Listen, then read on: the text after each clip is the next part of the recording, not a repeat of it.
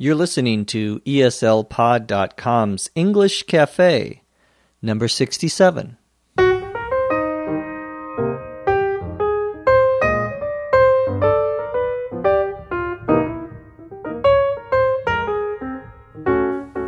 This is ESL Podcast's English Cafe, episode 67.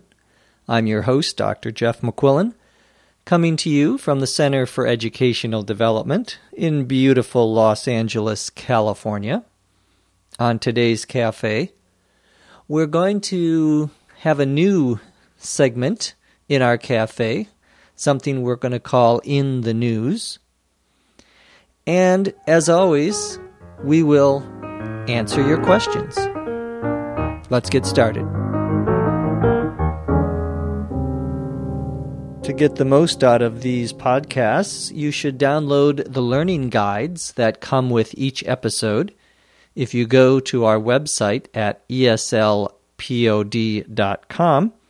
you can find out more information. I mentioned in cafe number 66, our last cafe, that we were going to try some new things on the cafe. And today is another one of those new things.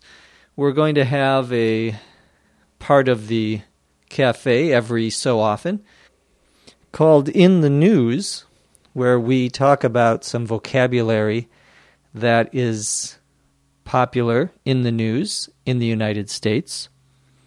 This is a little difficult to do sometimes because, of course, the news changes every day but we will try to pick some words or expressions that are popular and have been popular at least for a few months so that if you do read the newspaper, and we have a lot of people who have emailed us asking us to talk a little bit more about news vocabulary, this we hope will help.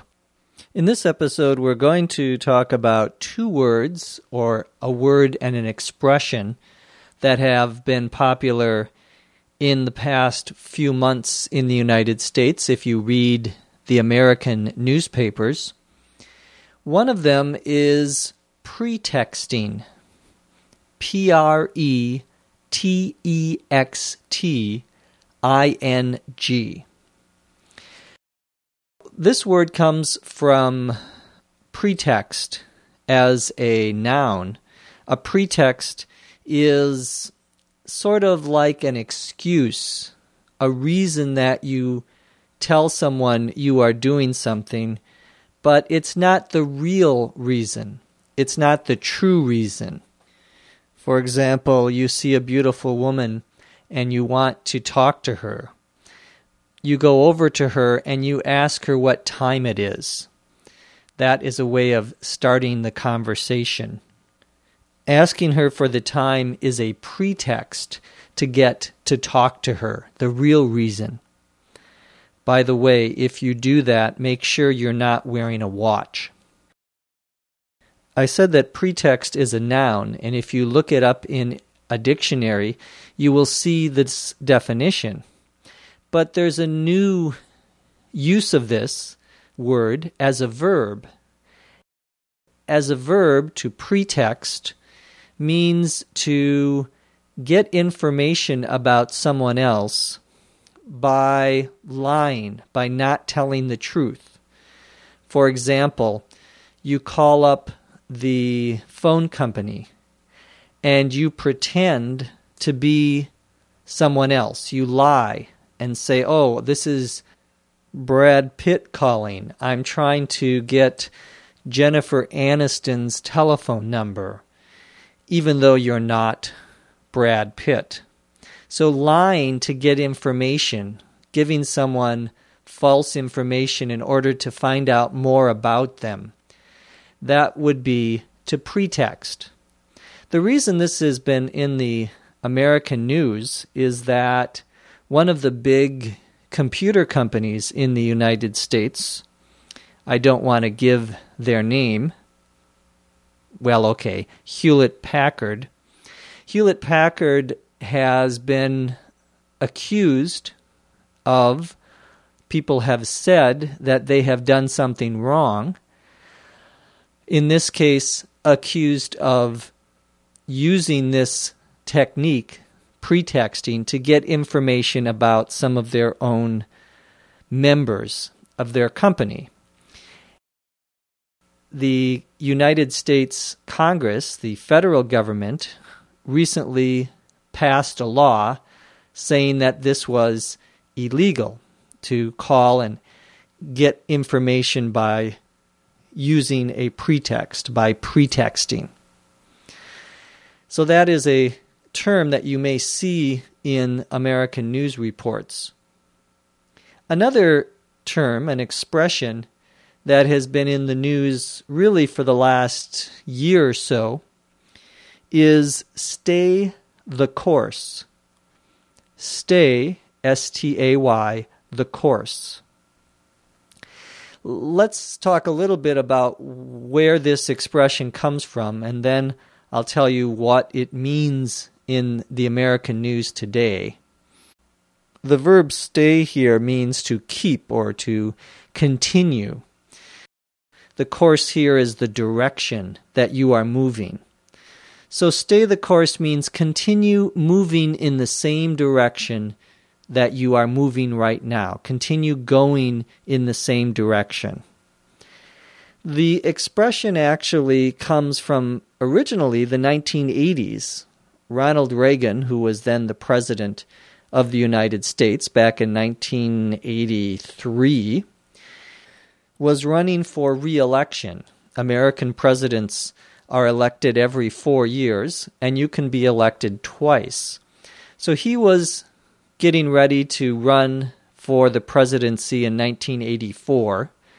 He came up with this expression. Well, probably someone who works for him invented this expression to mean that people should continue with him as president, that they should not change the policies that Ronald Reagan had started the idea was that he wasn't finished yet, and so you needed to vote for him again so that he could continue doing what he was doing. That's the original use of the expression in American politics, at least one of the early uses of it. It's been used more recently by our current president, President uh, George W. Bush, to talk about the war in Iraq. President Bush has used this expression, stay the course, to mean continue what we are doing right now, what the American government is doing right now. There has been, as you probably know, a lot of criticism of President Bush's actions here in the United States. President Bush has used this expression, and others who agree with him to try to get people not to change what they are doing, what the American uh, military is doing in Iraq. So that is where you would see that expression, stay the course, in the newspapers today. Our third topic for In the News today is actually going to be something that is not real news, it's not true news, it's a comedy show that pretends to be a news show. There are actually a couple of these shows on television.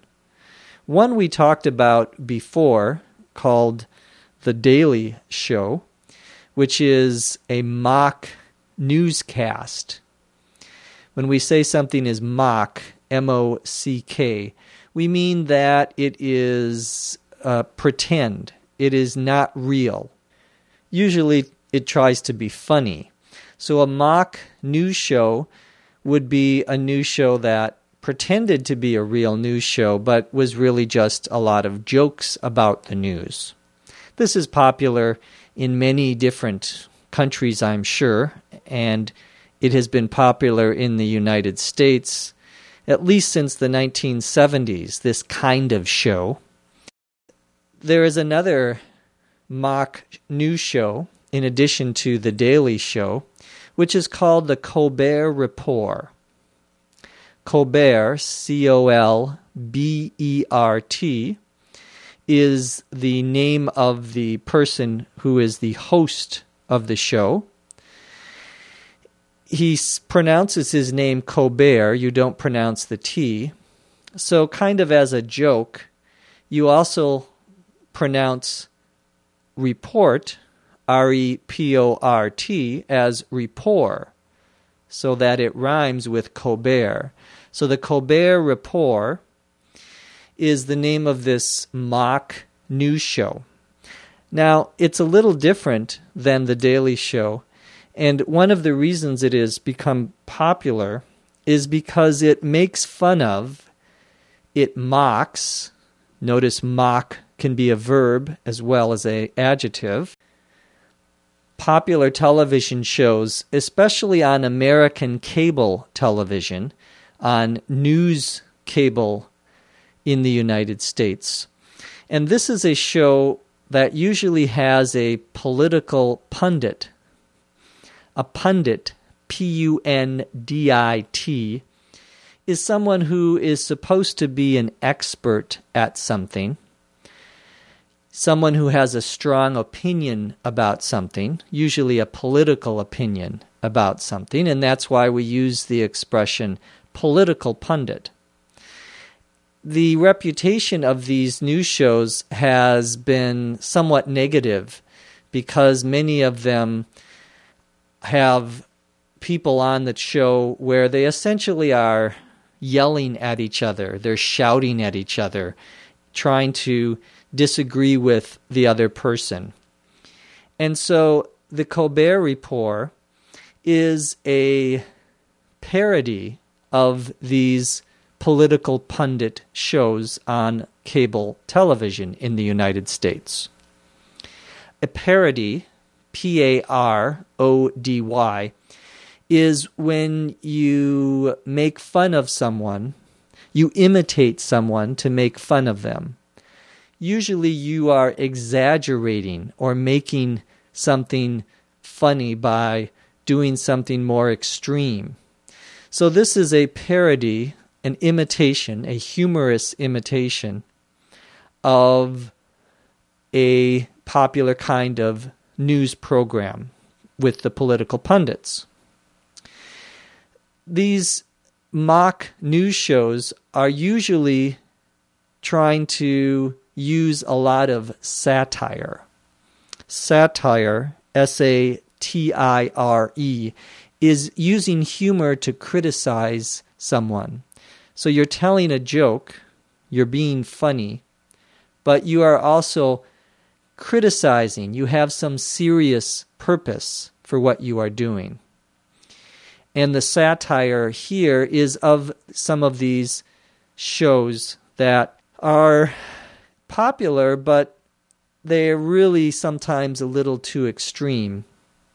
Many people think that political pundits these people who think they are experts, are really just a bunch of loudmouths. To be a loudmouth, L O U D M O U T H, means that you talk too much and you say things that hurt or offend other people. And that is what some people's opinion is of political pundits. So the Colbert Report is on every night, Monday through Thursday, late at night on one of the cable channels. It is uh, very funny. I think it's very funny. It, of course, is difficult to understand some of the political humor unless you know a lot about the United States political news.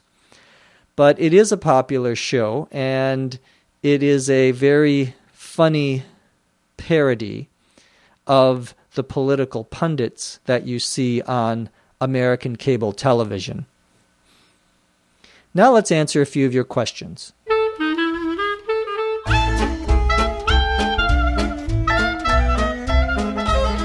Our first question is from, I'll spell the name U W E, from Germany.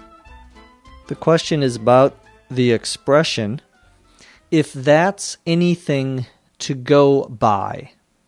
If that's anything to go by, by.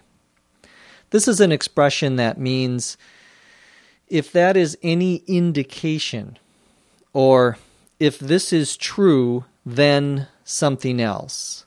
For example, if these clouds in the sky are anything to go by, I would say that it is going to rain today. The expression, if these clouds in the sky are anything to go by, means if we can use them as an indication of something, then this is what that is. This is what the implication is. Our next question comes from Raphael, R A P H A E L, in France. Raphael's question is about the difference between color, C O L O R, or in British English, C O L O U R, and the word hue, H U E. Sometimes people use these two words to mean the same thing. Color is a much more common word. Hue is as I say, sometimes used to mean color, but usually it's used to mean a particular kind of color, what we might call a shade, S H A D E. A shade of color is a particular kind of red or a particular kind of blue. You're trying to be more specific. It is really technically one part of what we perceive, what we see as color. It doesn't matter how light or dark or how intense color is, hue is independent of that. That's a more technical meaning, but in general, it usually means a shade of the color, a kind of a particular color. Whereas the word color tends to be a more general term. Hue is also related to specific or small differences in color. So if you are going to paint your wall and you want to paint it white, but you want a particular kind of white, you say, well, that's not the hue I was looking for. It's white, but it's a little too something. Or maybe white is not a good example, blue or red. But that's the idea. Our next question comes from Eri, E R I, in Japan. The question has to do the, with the difference between two words contribute, C O N T R I B U T E, and attribute, A T T R I B U T E. Well, they sound similar, and it is easy to get these two words confused sometimes. The verb to contribute usually means to give something to someone else so that they can do something. For example, you want to help a local hospital that needs money so you contribute to the hospital and they take your money, you give money to the hospital and they take your money so they can do something with it, provide better medical care, for example. So contribute is to give something or to give part of something that is needed to complete another task, another thing. Contribute can also mean part of the cause or part of the reason. For example, the rain contributed to the wet streets and traffic accidents yesterday. It was part of it. It was part of the cause of it. The verb to attribute, with an A at the front, attribute, means to give the cause for something, to tell someone what the cause was, or to tell someone who said something. You could say, for example, the expression stay the course is attributed to Ronald Reagan. He's the person who said it. You could also say, I attribute the success of my football team to the best player on the team. I attribute means this is the reason for, the reason or the cause of something. So sometimes they are similar in meaning, contribute and attribute, when we are talking about causes, what causes one thing to happen. But contribute is the actual thing that causes it. To attribute means to say what the cause was. Our final question today comes again from Germany, from BJORN. The question has to do with an expression, the die, D I E, is cast, C A S T. What does the expression, the die is cast, mean? This is an expression that originally comes from Latin, from a saying by Julius Caesar. Julius Caesar had a large army and was returning to Rome, and he was warned not to cross a certain river with his army. If he did, he would start a civil war. The river was called the Rubicon. Julius Caesar decided to cross the Rubicon River with his army, and he began a civil war in ancient Rome, in the Roman Republic at the time. So, this is an expression, a historical expression by Julius Caesar. After he crossed the Rubicon River, going back to Rome with his army, he said, The die is cast. What he meant was that you couldn't change things, it was too late. What he had done could not be reversed. You can't change it in the future. The word die, D I E, is actually the singular of a word that you might know, which is dice, D I C E. Dice are the things that when you go to gamble, like in Las Vegas, there are two little pieces of wood or plastic that have dots on them, and you throw them down. Another word for throw here is you cast them. You cast the die, the dice, and if you get the right number, you win money. Die is the singular of dice. So there, there's one die, two dice, three dice, ten dice, etc. The die is cast here means that once you throw the die down, or once you throw the dice down, you can't take anything back. You can't change the result. In fact, the expression to cross the Rubicon in English means something very similar. We have an expression, the point of no return, meaning the point after which you can't go back, you can't change your mind. The result will not change. You have to continue doing what you are doing. And that is a general meaning of that term. We've reached the point of no return for this episode of English Cafe. I want to thank you for listening. From Los Angeles, California, I'm Jeff McQuillan. We'll see you next time on The English Cafe. ESL Podcast English Cafe is written and produced by Dr. Jeff McQuillan.